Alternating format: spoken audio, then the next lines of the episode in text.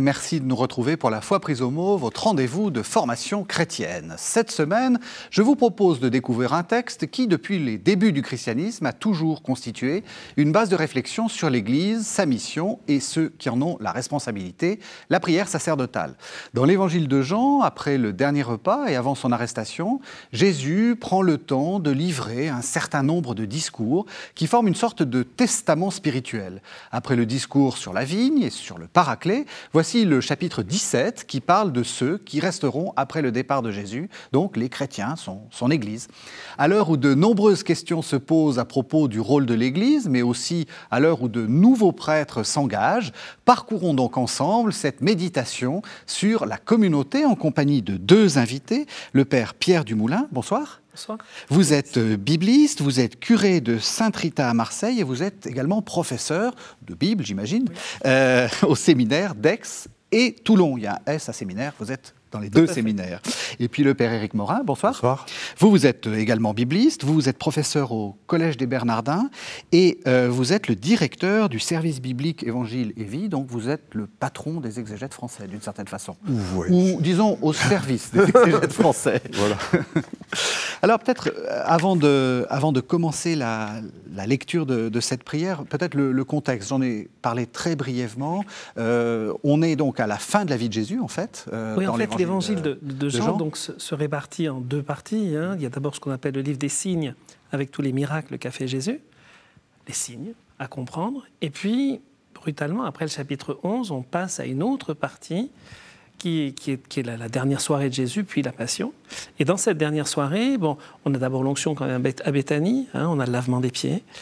Et puis ensuite, on entre dans cette série de, discours. Alors j'aime, pas tellement le terme discours parce que c'est pas que des discours. Euh, le premier, c'est d'abord un dialogue. Il y a des questions, il y a des réponses, il y a, une série d'interventions qui relancent Jésus comme c'était le cas lors du repas pascal. Puis ensuite, on a euh, un monologue de Jésus sur la vigne. Donc c'est vraiment une, une belle allégorie que Jésus développe avec le verbe demeurer en lui.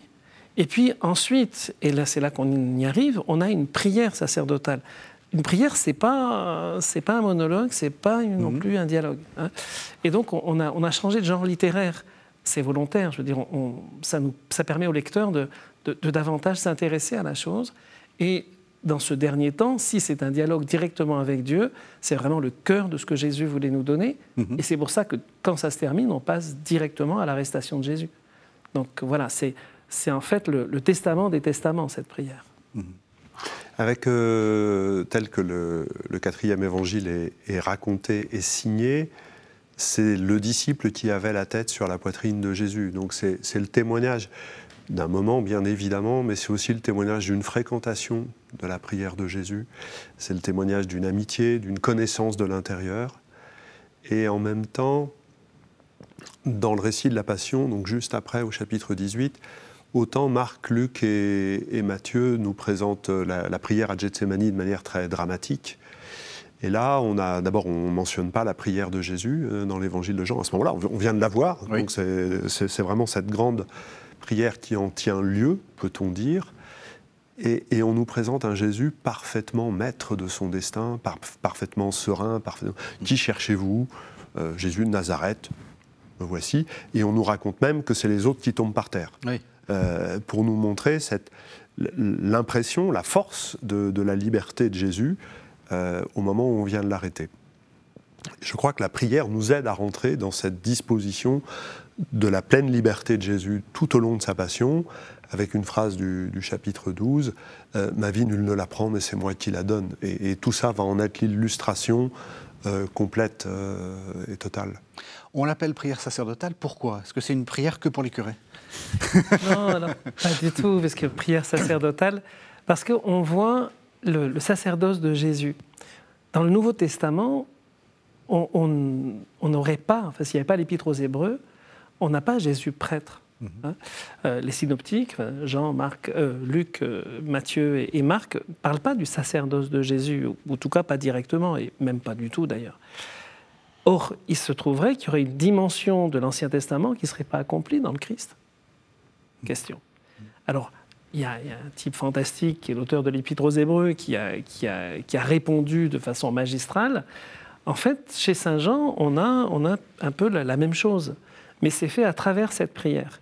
Et cette prière, elle est calquée sur la, prière du Yom Kippour, enfin la prière du grand prêtre, hein, qui est pris d'abord pour, euh, pour lui-même, parce qu'il y a un besoin. Alors, ce que l'Épître aux Hébreux va dire pour le Christ, ben, il n'y a, a, pas besoin. Pourtant, avec un grand cri et dans les larmes, il a présenté sa prière. Hein. Donc, euh, première partie. Deuxième, il va y avoir cette, cette prière pour, pour les prêtres, pour les autres, enfin pour ceux qui sont autour. C'était exactement ce que faisait le grand prêtre. Et troisième, il y a la prière pour l'ensemble du peuple, avec cette dimension chez Saint Jean que c'est non seulement pour l'ensemble du peuple, mais, mais le peuple à travers tous les âges. Donc on est concerné, on est pris dans la prière de Jésus. Il y a, ça. Et puis on retrouve toujours cette tension parce que dans la lettre aux Hébreux, effectivement, euh, Jésus est présenté comme priant, euh, ayant peur de la mort, en fait. Euh, ce qui est le diagnostic présenté pour toute l'humanité. Donc il vient avoir peur de la mort, de la peur dont nous, que nous avons. Mhm.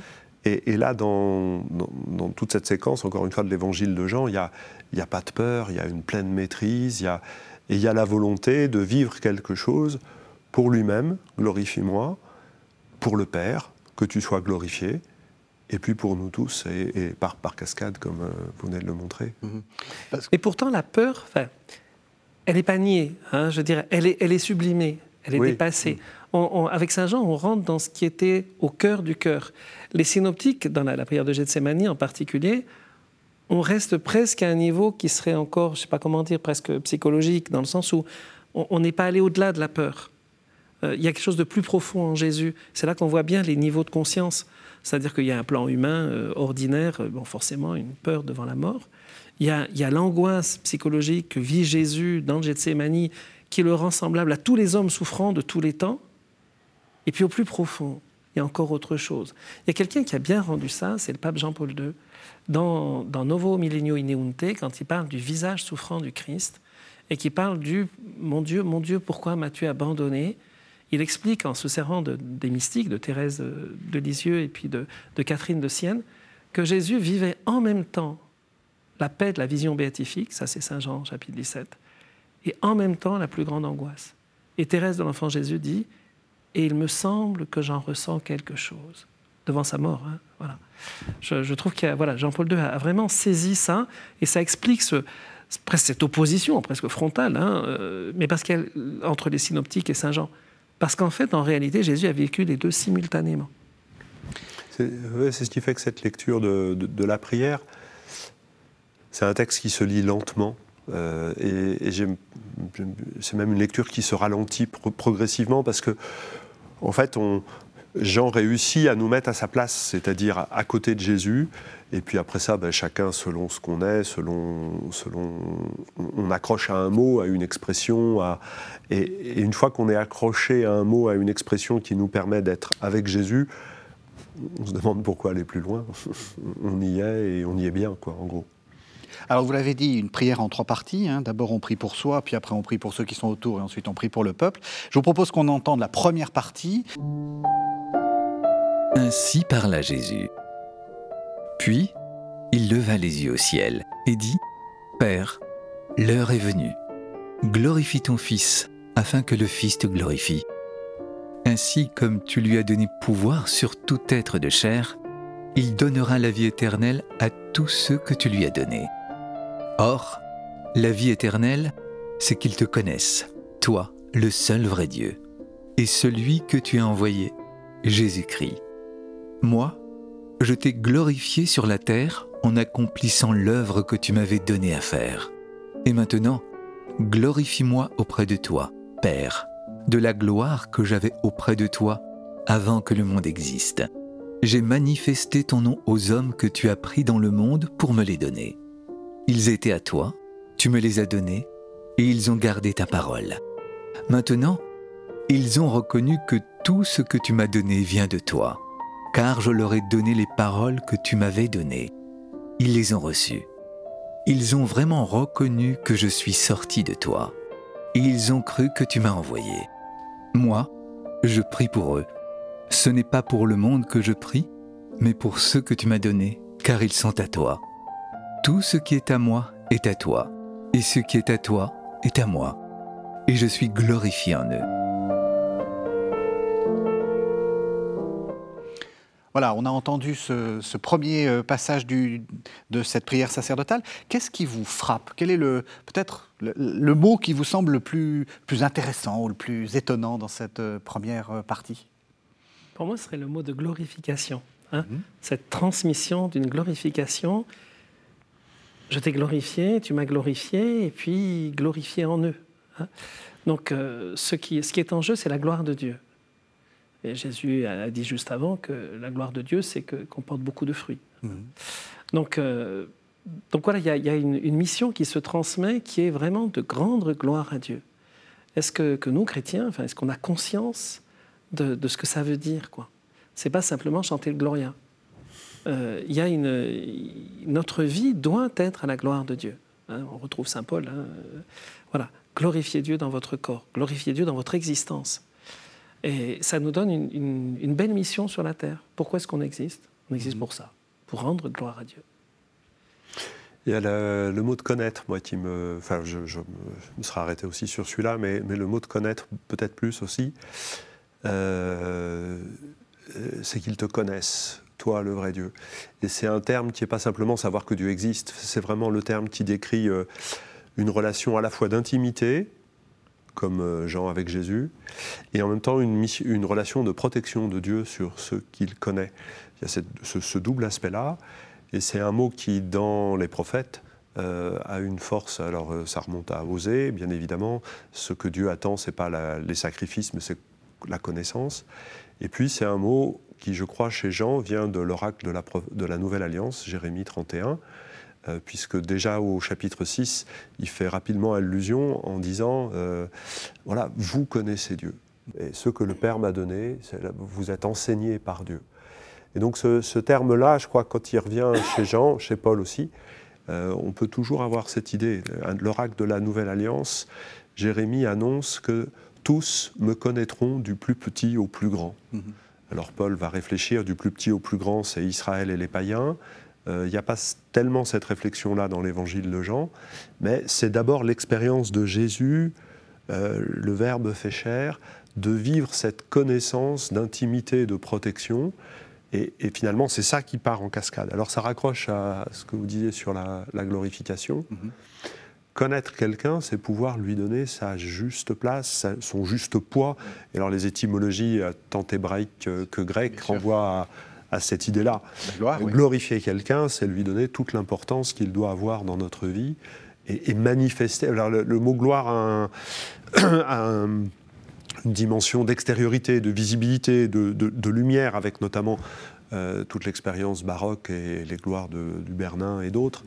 Euh, mais voilà, glorifier quelqu'un, c'est rendre visible l'importance qu'il a dans notre vie. Et Jésus a montré ça pour le Père, et, maintenant ça, ça, départ en cascade. Pour revenir sur ces deux mots, hein, dans le, à la fin du, miracle de Cana, donc il manifesta sa, gloire, et ses disciples crurent en lui. La gloire, elle était là. Il l'a manifestée, mais elle était déjà là. Donc la gloire est une réalité qui n'est pas, ça n'est pas la manifestation. C'est la réalité profonde de ce que de, ce mm. qu'un être porte. C'est l'identité même, hein, la, réalité. Voilà. Et quant à connaître, on peut penser à la, à la Genèse, quand euh, Adam connut Ève.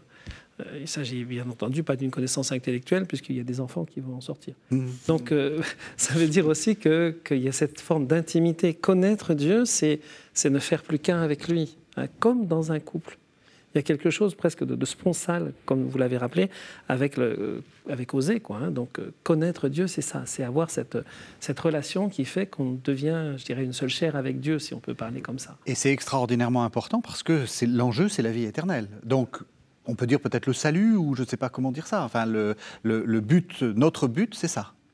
Oui, avec cette, euh, cette, cet aspect que la vie éternelle, c'est pas un machin après. Voilà. La vie éternelle, c'est maintenant. Euh, Jésus n'arrête pas de dire, ils ont la vie éternelle et moi, je les ressusciterai au dernier jour. La vie éternelle, c'est aujourd'hui de vivre la dimension éternelle de la vie. Mhm. Voilà. Et, c'est par la connaissance de Dieu, par cette relation intime permanente avec Dieu. qu'on a, qu'on a la, la vraie dimension qui ne passe pas dans notre vie. Connaître Dieu, c'est déjà éprouver quelque chose qu'on appelle, enfin qu'on éprouvera euh, en plus grand et, et pour l'éternité. Mais il y a- déjà quelque chose qui est en jeu dans cette connaissance, dans cette intimité sponsale bien sûr, euh, mais aussi de protection. Euh, euh, c'est le- c'est les conjoints, mais c'est aussi le suzerain qui connaît son vassal, et qui le protège, qui le pourvoit à ses besoins et, et- et l'accompagne. Alors, il y a un- une sorte de, de condition, enfin, ou plus exactement de- de- d'expression de, cette, de cette connaissance, c'est manifester ton nom. Et, et il y a une sorte de, de lien. hein. J'ai manifesté ton nom aux hommes que tu as pris dans le monde pour me les donner. Tu me les as donnés et ils ont gardé ta parole. Il y a une sorte de contrat, on peut dire. Euh, Jésus manifeste et nous, on garde. Oui, il y a- il y, a la parole qui revient. Et elle va revenir encore. hein.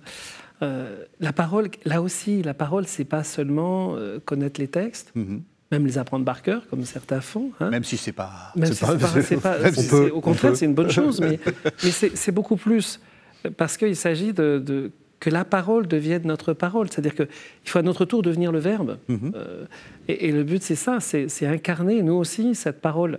Et, et c'est ça que Jésus est en train de dire. C'est-à-dire que moi, j'ai été l'incarnation, mais, mais eux, ils en sont maintenant l'incarnation qui se prolonge. Derrière, il y a ça. hein. Et, et c'est en ça que la prière est, est sacerdotale. Il y a une forme, enfin, il y a presque une espèce d'épiclèse, on dirait, c'est-à-dire un appel de l'Esprit Saint sur, le, sur les disciples. quoi. Euh, L'Esprit Saint n'est jamais nommé là, dans, dans ce, dans ce texte, et pourtant il est tout le temps présent. Justement à travers la parole, la parole vivante. hein.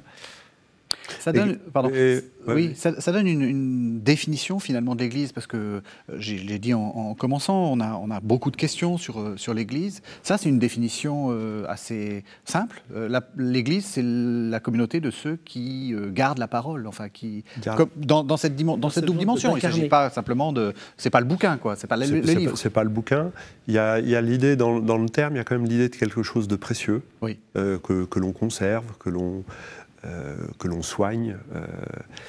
Et puis, dans- quand Jésus emploie ces mêmes mots dans les chapitres euh, qui précèdent, euh, 14, 15, 16, euh, c'est parce qu'il n'est pas là.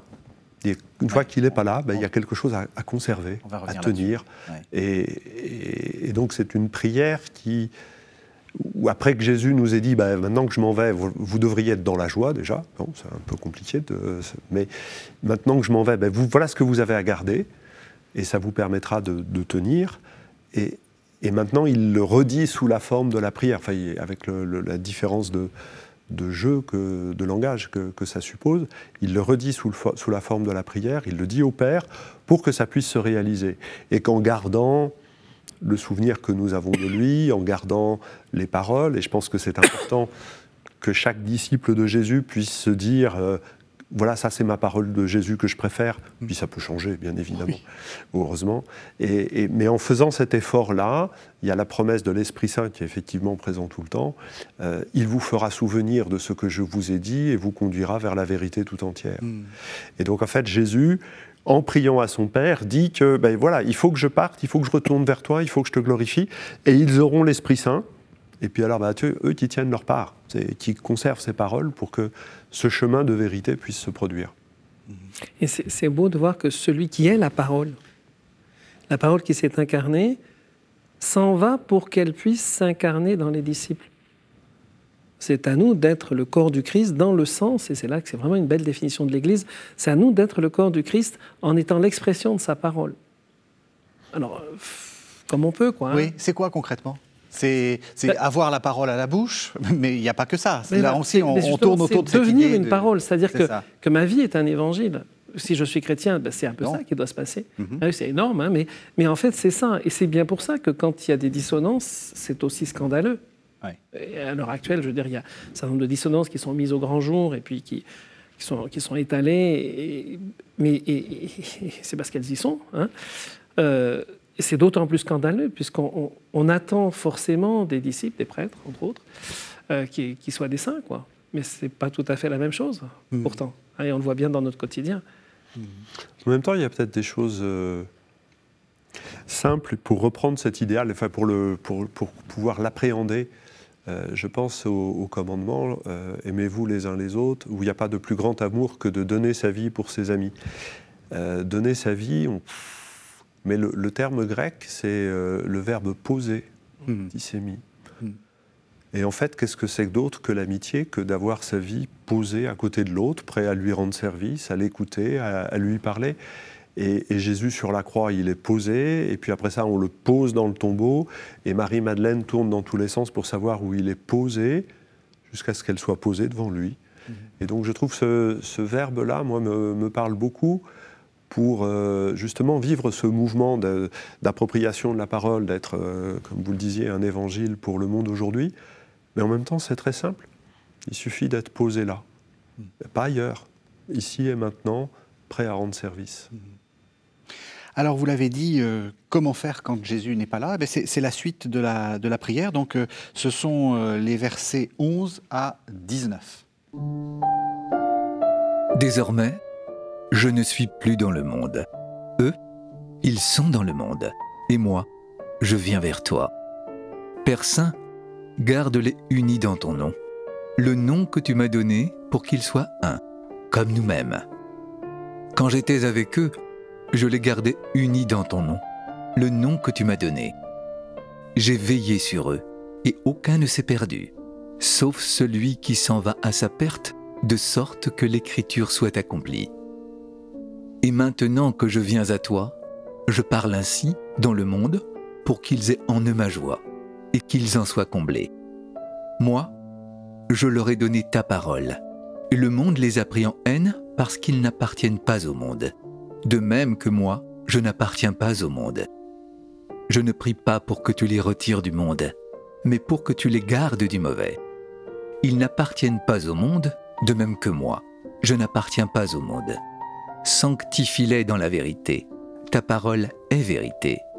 De même que tu m'as envoyé dans le monde, moi aussi, je les ai envoyés dans le monde.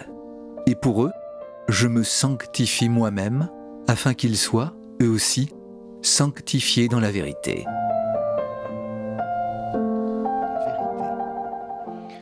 Alors ce, passage est, sans irénisme, si j'ose dire, parce que euh, on parle de celui qui, part à, sa perte, probablement il s'agit de Judas. On parle de, du mauvais, donc on peut, je sais pas, c'est le diable, c'est Satan. Euh, j'allais dire, il nous laisse pas dans, dans la vallée de rose, il nous laisse dans la vallée de larmes. Et en même temps, il y a la joie. Et en même temps, il y a la joie. C'est ce que disait le Père Morin, c'est-à-dire qu'il il nous dit je vais mourir et rester dans la joie. C'est ça. C'est pas évident. C'est-à-dire au milieu d'un champ d'épines, il y a une rose qui fleurit. Mhm. C'est la joie parce que le, on comprend que quand finalement la, vie chrétienne, ce que le Christ nous apporte, c'est la joie. La joie dans la haine. Mhm. La joie malgré. La joie avec les Judas la joie, voilà. Mais, au cœur, il y, a, cette joie qui vient faire comme une espèce de contraste, comme, parfois dans certains tableaux, on a tout d'un coup une, bande de rouge ou une, fleur rouge qui, jaillit. Euh, et je crois que c'est vraiment une des caractéristiques de, la vie chrétienne, c'est que malgré tout, il reste une joie que, nul ne pourra vous ravir, comme, dit Jésus. Mmh. Et c'est un mouvement. Et Jésus, c'est ça qui est le plus étonnant dans ces phrases-là, moi, c'est assez en général, c'est à ce moment-là que j'arrête euh, ma lecture. Parce que quand Jésus dit euh, euh, Je me sanctifie, on dit Il est saint. Et, il dit Je me sanctifie dans la vérité, ta parole est vérité. Et donc, ça veut dire que ce, que vous venez de décrire, c'est un mouvement. Et, Jésus lui-même connaît le mouvement. Et donc, ça nous oblige à, à reprendre le contexte de Kippour et, de se dire que la sainteté, c'est pas simplement avoir euh, rempli le code moral et que tout va bien. Mm. La sainteté, c'est de l'ordre, encore une fois, de la vie de Dieu. C'est le seul saint, le trois fois saint, mm. c'est Dieu. Et, que la sainte, par rapport à l'éternité de Dieu et la vie présente, qu'est-ce qui permet de, vivre ce chemin de sanctification? C'est la parole, parce que par nature, la parole, c'est quelque chose qui articule, euh, alors que ça Enfin, ça pourrait se dire en un mot. Enfin, non, justement, on a besoin, on a une idée, mais on a besoin de l'articuler, de la déployer. Alors des fois, on, trouve que c'est trop lent et on coupe les mots. Et, la parole de Dieu, c'est ça.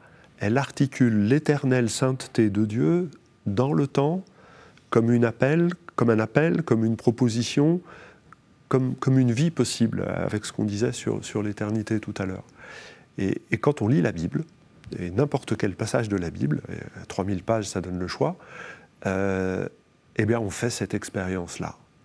Cette expérience de Jésus qui lui aussi est à l'écoute de son Père, lui aussi a chanté les psaumes, lui aussi a médité les prophètes et a, et a vécu cette articulation de la sainteté de Dieu dans, dans son histoire, tout en restant saint lui-même. Oui, parce que c'est très étonnant. C'est, on l'avait vu dès le début, enfin on l'a entendu dès le début. Il y, a, une forme d'humilité assez grande. Il pourrait dire, euh, euh, bah voilà, euh, l'essentiel c'est qu'ils me connaissent. L'essentiel c'est que non, non. À chaque fois, c'est ils ont reconnu que ces paroles étaient de toi. C'est quand même assez étonnant, comme oui, une sorte d'humilité en fait.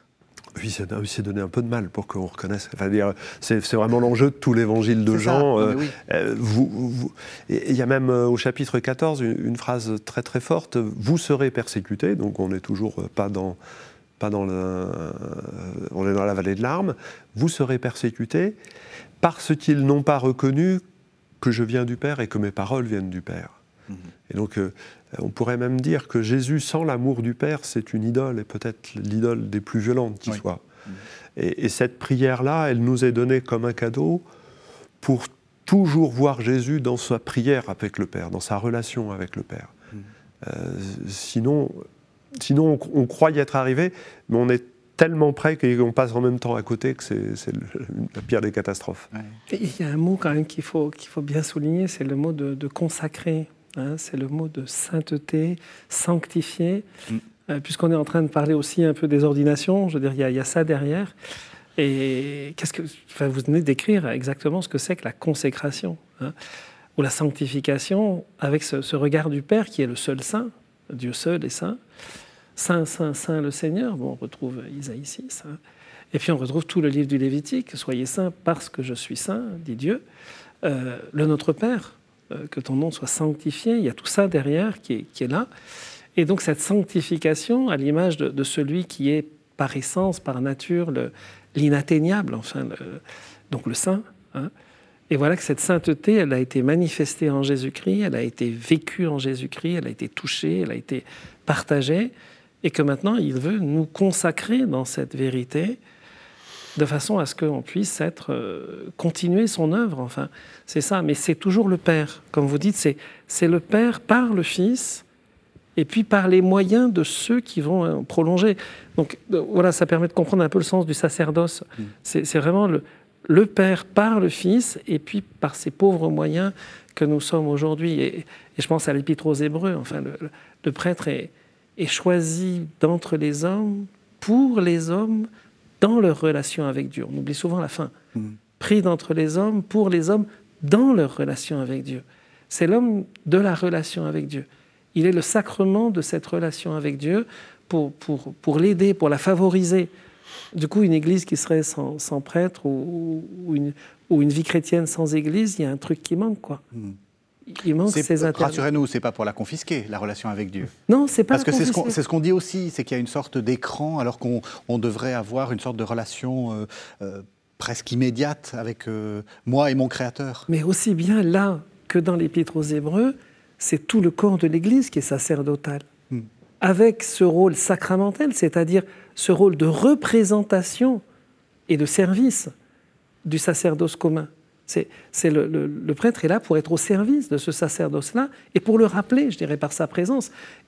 La, présence des prêtres au milieu de nous rappelle que nous sommes tous des prêtres. Mmh. C'est-à-dire nous sommes tous des intermédiaires.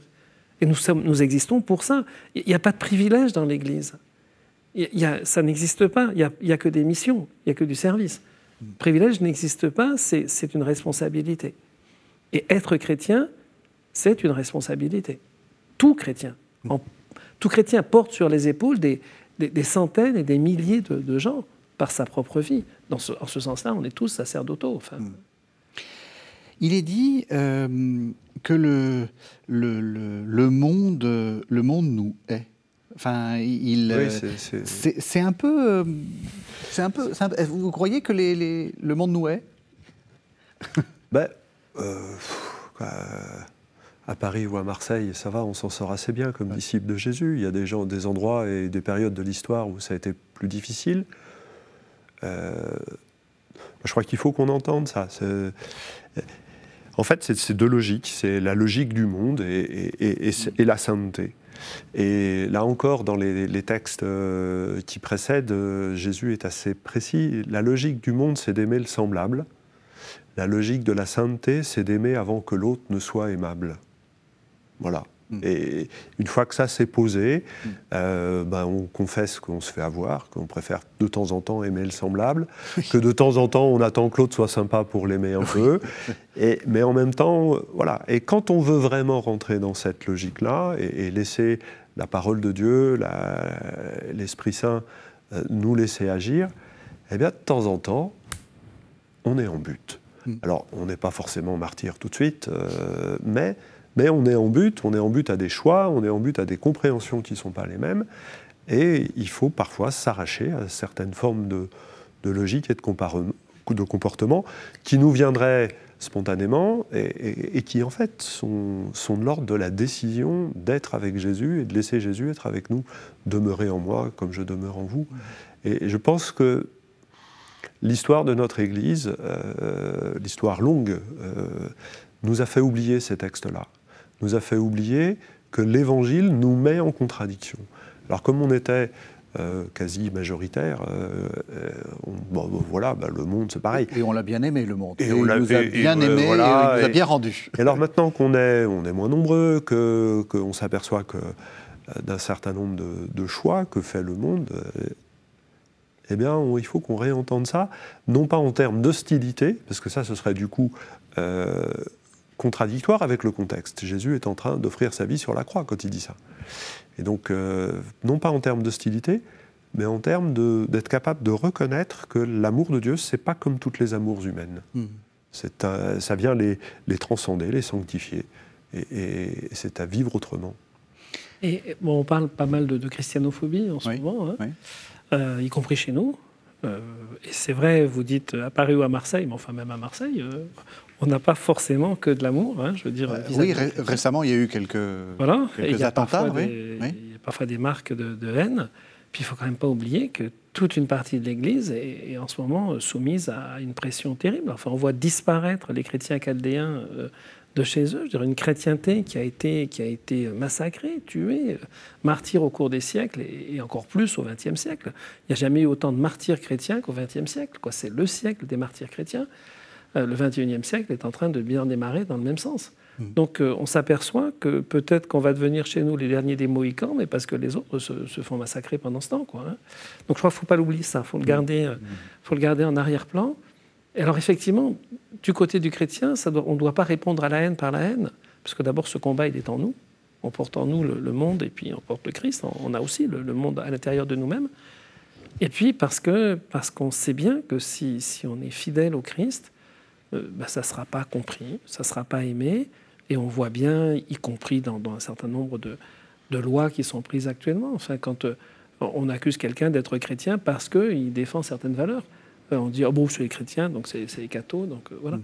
Mais, mais il ne s'agit pas de ça. Enfin, mais forcément, il y a une haine du monde qui parfois pas forcément violente. Elle peut, peut être détournée, elle est plus sournoise aussi, mais elle est présente. Mm-hmm. Et pourtant, il faut aimer ce monde, puisque c'est pour lui que Jésus a donné sa vie. Oui, c'est ça. Il ne faut, faut, pas non plus être dans une sorte de repli, euh, citadelle assiégée, forteresse. Euh, Et le pape François le rappelle, hein, puisqu'il l'a rappelé plusieurs fois en disant euh, Mais c'est pour ce monde-là qu'on est là. quoi. Donc, et, je pense à la phrase de, de, Teilhard hein, qui, qui dit qu'on ne peut convertir que ce qu'on aime. Voilà, on ne convertira que ce qu'on aime. Il faut l'aimer, ce monde. Et d'ailleurs, le, Christ dit bien Je ne prie pas pour que tu les retires du monde. Le but, c'est pas de, fuir euh, à toute, à toute jambe euh, euh, le monde. J'aimerais qu'avant qu'on arrive au troisième texte, qu'on revienne sur ce que vous avez déjà commencé à dire Sanctifie-les dans la vérité, ta parole est vérité. C'est quoi la vérité? J'ai envie de jouer les pilates là. Qu'est-ce que, qu'est-ce que la vérité? bah, dans, l'évangile de Jean, euh, c'est assez clair du début à la fin. Euh, Jésus, au chapitre 14, le dit Je suis le chemin, la vérité et la vie. Donc, c'est, il est lui, la vérité, non pas au sens où il nous permet de tout savoir, mais où il nous permet de, découvrir en lui la destinée ultime de notre existence, à savoir la filiation éternelle euh, avec le Père. Et, et c'est cette vérité-là qui doit redimensionner après ça toutes les autres choses, toutes les autres paroles. Et donc la parole de Dieu, cette parole sanctifiante dont on parlait tout à l'heure, elle nous fait faire un chemin de vérité, parce que du coup la, vérité n'est pas euh, un ou deux, c'est un chemin, c'est quelque chose qui s'établit, c'est quelque chose qui se construit. On n'arrive pas toujours à tout dire d'un coup, mais on va dire aujourd'hui ce qui est possible, et puis demain on en dira davantage. Et, sur ce chemin-là, on arrive à la pleine dimension progressivement de notre existence. Alors que après ça, les termes qu'on va utiliser, euh, on les retrouve tous ici dans le texte la glorification, la sanctification, la filiation, Hmm. j'ai envie de dire, peu importe euh, ceux qui nous plaisent. Oui, la, vérité, enfin moi j'aime bien la, phrase de Thomas d'Aquin qui dit que, que la vérité c'est adequatio rei, et intellectum. Hein, c'est que la vérité c'est une adéquation. Euh, la vérité c'est pas un machin là-bas. Euh, la vérité, et d'ailleurs Saint Jean dit que l'Esprit va nous guider dans la vérité et non pas à la vérité. Hmm. Hein. c'est donc une manière de vivre la vérité. Quoi. On est vrai où on est dans le mensonge. C'est ça, on ne possède pas la vérité, mais on est dans la vérité, enfin, on essaye d'être dans la vérité. On ne la possède pas, on est à son service. C'est ça. Hein, euh, voilà, on, est vrai. Mm. Euh, est-ce que ma vie est vraie? Voilà. Est-ce que, est-ce que c'est un peu comme quand on danse et qu'on est accordé à une musique, si vous voulez. On devient la musique, quoi. Est-ce que je deviens la musique ou bien est-ce que je, danse à, à contre-temps? C'est un peu ça pour moi la vérité, quoi. Alors on arrive à la fin de, à la fin de l'émission et donc à la fin aussi de notre, de notre chapitre. Je vous propose qu'on entende les euh, six derniers versets. Ce sont les versets 20 à 26 de ce chapitre 17. Je ne prie pas seulement pour ceux qui sont là, mais encore pour ceux qui, grâce à leurs paroles, croiront en moi. Que tout soit un, comme toi. Père, tu es en moi, et moi en toi. Qu'ils soient un en nous. Eux aussi, pour que le monde croie que tu m'as envoyé. Et moi, je leur ai donné la gloire que tu m'as donnée pour qu'ils soient un comme nous sommes un. Moi en eux et toi en moi, qu'ils deviennent ainsi parfaitement un, afin que le monde sache que tu m'as envoyé et que tu les as aimés comme tu m'as aimé. Père, ceux que tu m'as donnés, je veux que là où je suis, ils soient eux aussi avec moi et qu'ils contemplent ma gloire celle que tu m'as donnée parce que tu m'as aimé avant la fondation du monde. Père juste, le monde ne t'a pas connu, mais moi, je t'ai connu. Et ceux-ci ont reconnu que tu m'as envoyé. Je leur ai fait connaître ton nom, et je le ferai connaître, pour que l'amour dont tu m'as aimé soit en eux, et que moi aussi, je sois en eux. Dans ce texte qui est très enfin, très bouleversant d'une certaine façon, c'est que euh, le Christ va prier pour l'unité, pour le, le, fait que les gens soient euh, ensemble. Quoi, que le... Donc euh, finalement, l'Église est le... il prie pour l'Église, on peut dire. C'est le, le, le, sommet de la prière sacerdotale. Pour l'Église, pour le genre humain. Mm-hmm. au chapitre 11, quand Caïphe dit que Jésus doit mourir pour le peuple. Et, Jean précise, bah, il était prophète cette année-là, il ne savait pas ce qu'il disait, mais pour une fois, il disait vrai. Et pas simplement pour le peuple, mais pour les enfants de Dieu dispersés. Pour rassembler, les enfants de Dieu dispersés. Dans l'unité. Donc c'est vraiment le, le sens de, de, la vie de Jésus, c'est de rassembler ceux que le Père considère comme ses enfants, et on n'a pas trop les critères, euh, mhm. Euh, pour les rassembler dans l'unité. Et en fait, si on a un critère, une, expression qu'on a retrouvée depuis le début de la lettre, depuis le début du texte, ce que tu m'as donné. Et je trouve que euh, cette expression, qui est reprise tout au long du chapitre 6 dans le pain de vie, discours sur le pain de vie, dit quelque chose de très fort sur l'attitude de Jésus à l'égard de chacun. Quand Jésus voit quelqu'un s'approcher de lui, il dit d'abord c'est le Père qui me c'est le Père qui l'a attiré vers moi et il me l'a donné en français, on dit quelqu'un, c'est pas un cadeau. et Jésus, il dit don du Père. Hmm. Et, moi, je le ressusciterai pour le dernier jour. Et, par rapport au, sacerdoce dont on parlait tout à l'heure, moi je pense qu'il y a vraiment quelque chose d'essentiel. C'est que tous sont donnés au Fils et que le, je crois qu'une des difficultés qu'on a aujourd'hui dans l'Église, c'est qu'on n'a pas à faire barrage à ce don-là. Et que parfois, on a le sentiment et parfois ça s'est même hélas réalisé très gravement et très douloureusement, l'Église a, a, fait barrage à ce don-là. Les prêtres ont fait barrage à ce don. Hmm. Alors, il n'y a pas à en être fier, il y a à en demander pardon, il y a à se convertir, à changer, mais, mais pour ça, il faut se mettre devant cette réalité. Quand quelqu'un s'approche de l'Église pour demander quoi que ce soit, est-ce qu'on commence par dire c'est possible ou c'est pas possible Ou est-ce qu'on commence par dire c'est un don qui nous est fait et comment va-t-on réussir à cheminer dans la vérité hmm. euh, pour avancer? Et là commence l'unité quand on accueille l'autre comme un don que le Père nous a fait. C'est-à-dire, on accueille tout le monde. Voilà. c'est ça.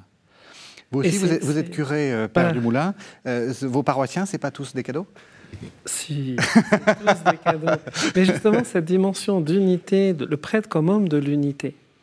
Le, prêtre comme homme qui, qui à l'image de Jésus, donc, hein, va, va, accueillir et, va, va, éviter les chapelles, quoi, parce qu'elles se créent forcément. Mhm. Mais il doit être forcément au-dessus des chapelles. Quoi. Il doit essayer de, de, créer en permanence cette unité.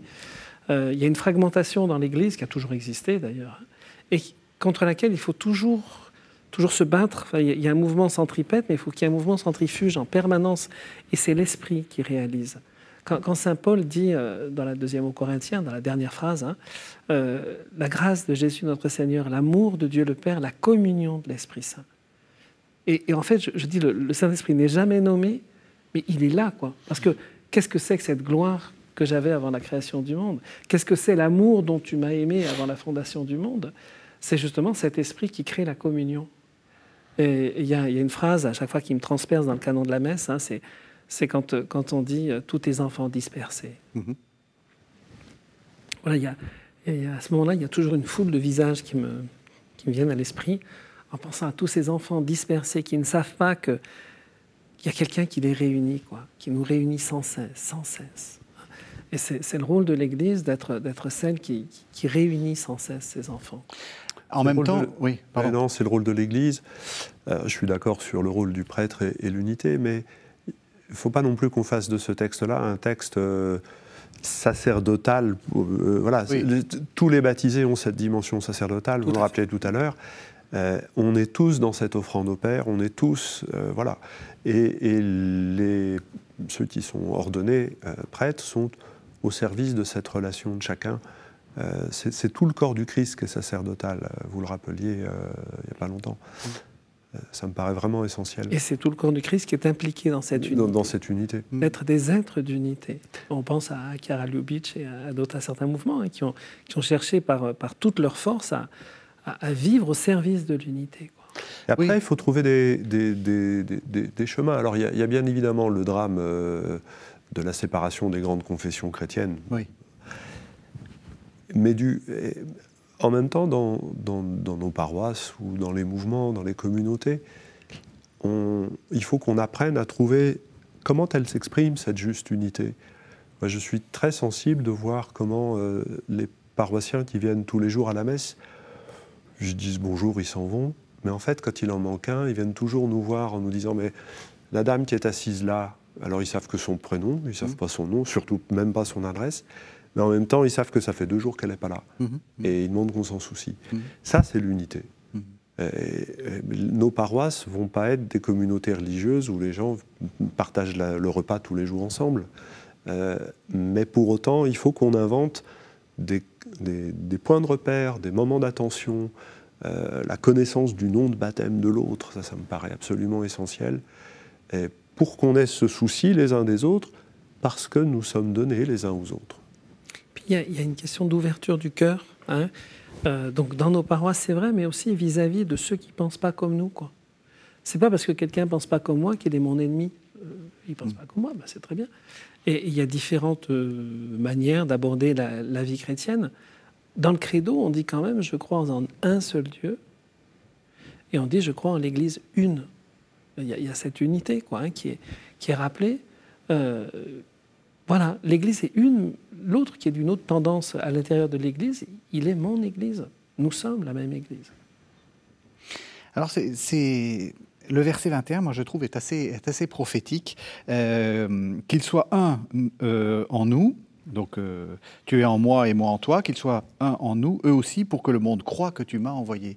Euh, l'unité de l'Église comme euh, preuve d'une certaine façon de la, bah, de la cohérence du, message. là aussi, il y a un peu de travail à faire. et je ne parle pas des confessions uniquement. Comme vous disiez, c'est ce que disait le pape, il ne faut pas se transformer en douanier, toi tu passes, toi tu passes pas, etc. Est-ce qu'il n'y a pas un travail aussi à faire là-dessus, en disant, comme vous dites, on accueille tout le monde? Il y a une phrase de, Jean-Paul II dans son exhortation sur les fidèles laïcs du Christ. La communion est pour la mission, la mission est pour la communion. J'étudiais ce texte-là euh, au moment où j'ai découvert, enfin où était sortie cette euh, exhortation du, pape Jean-Paul II, et je trouve que ça, voilà, quand on réussit à se rassembler au nom de Jésus, euh, au nom de Jésus tourné vers le Père, euh, on vit quelque chose de l'unité du Père et du Fils, donc on vit quelque chose de, la vie éternelle, euh, ce qu'on disait tout à l'heure. Et au fond, tant qu'il n'y a pas des points comme ça, on ne sera pas missionnaire, parce qu'on va dire à quelqu'un que Jésus a donné sa vie pour lui. Qui il retrouve et, je crois vraiment que dans nos communautés chrétiennes, il faut qu'on ait des petits noyaux de, fraternité qui se mm. retrouvent régulièrement autour de la parole de Dieu. Je fais le directeur oui, du service quand même. quand même. Euh, On va faire des groupes bibliques tout de même. voilà, et on donne tout ce qu'il faut pour aider les gens à le faire.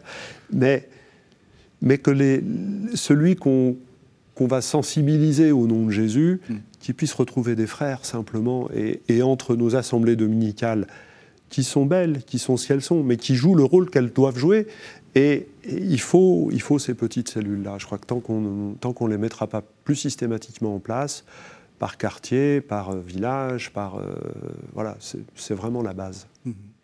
Nous, plus au sud, on n'aura pas que la parole, quoi. On, va forcément faire bombance ensemble et sortir. Euh, l'aioli et, Donc et autre chose. Mais enfin, ça, c'est une parenthèse. on, peut faire, vous savez, on peut faire exégèse pizza. Hein, c'est un, peu ce qu'on fait. Hein. Mais il y a une chose qui, me, là, sur un plan purement technique, exégétiquement, il y a une chose qui me, qui me, qui me frappe moi, dans, ce texte à cet endroit-là, c'est qu'on a un double, en grec, un os, ina, ina. Deux fois, c'est répété. Une structure grammaticale qui est répétée et qui, est, qui, est, qui, a, un sens euh, derrière. C'est-à-dire Donc que, de même que, pour que, pour que. De même que, pour que, pour que. Hmm. Il y a un double pour que, pour que, qui est très bizarre d'ailleurs grammaticalement. Donc ça veut dire que l'unité n'est pas un but en soi. C'est pour qu'il soit un, pour que. Pour qu'il soit un, pour que. Voilà. Donc il y a, y a, le Christ se donne pour l'unité parce que cette unité va permettre au monde de croire.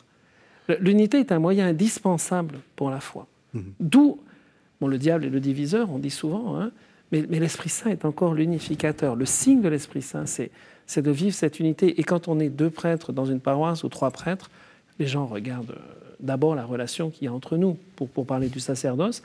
Mais quand on est deux chrétiens dans une, dans une entreprise ou ailleurs, on va regarder la manière dont euh, dont on va se soutenir, s'aider, s'aimer entre nous, quoi. Hmm. Et de façon publique, enfin de façon manifeste. C'est pas de faire euh, sa petite, euh, sa petite maçonnerie dans son coin. C'est d'être vraiment des, soutiens réels euh, entre chrétiens. On arrive à la fin de l'émission. Un dernier mot. Tu m'as aimé avant la fondation du monde. Tout ça est en fait un projet qui est de toute éternité. C'est la lettre aux Éphésiens qui m'illustre hmm. ça avec plus de force ou au chapitre 1, verset 22-23, l'Église est la plénitude de celui que Dieu emplit totalement. L'Église est la plénitude du Fils. C'est-à-dire que le Père a eu envie de donner un corps à son Fils, et ce corps, c'est, c'est l'Église. Alors ça ne veut pas dire qu'il n'était pas fils avant, moins ou là, on est dans mmh. une toute autre problématique. Et ça veut dire que avant la fondation du monde, le Père a voulu donner au Fils. Et que en ce monde, le Fils est venu et il offre tout au Père. Mm. Et on est les témoins de ça dans, en étant les témoins de la mort et de la résurrection de Jésus. Mm. Donc oui, c'est ça, le projet est grandiose en fait. on, est là en train de se demander comment nous, notre petite mm-hmm. église, mais c'est grandiose. Et, enfin, je voudrais continuer avec l'épître aux Éphésiens. Hein.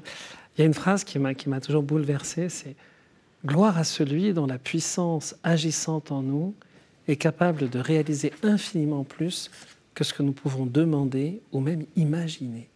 Voilà. Cette puissance agissant en nous, encore une fois, elle a un nom pour nous. c'est l'Esprit Saint. Mhm. Et euh, le grand absent de cette prière, qui est le grand présent, parce qu'il réalise en permanence la sanctification, la glorification et tout ce qu'on a là, euh, c'est pas par nous-mêmes qu'on va le faire. Quoi. Tout ça, ça se réalise parce que Jésus nous a légué son esprit.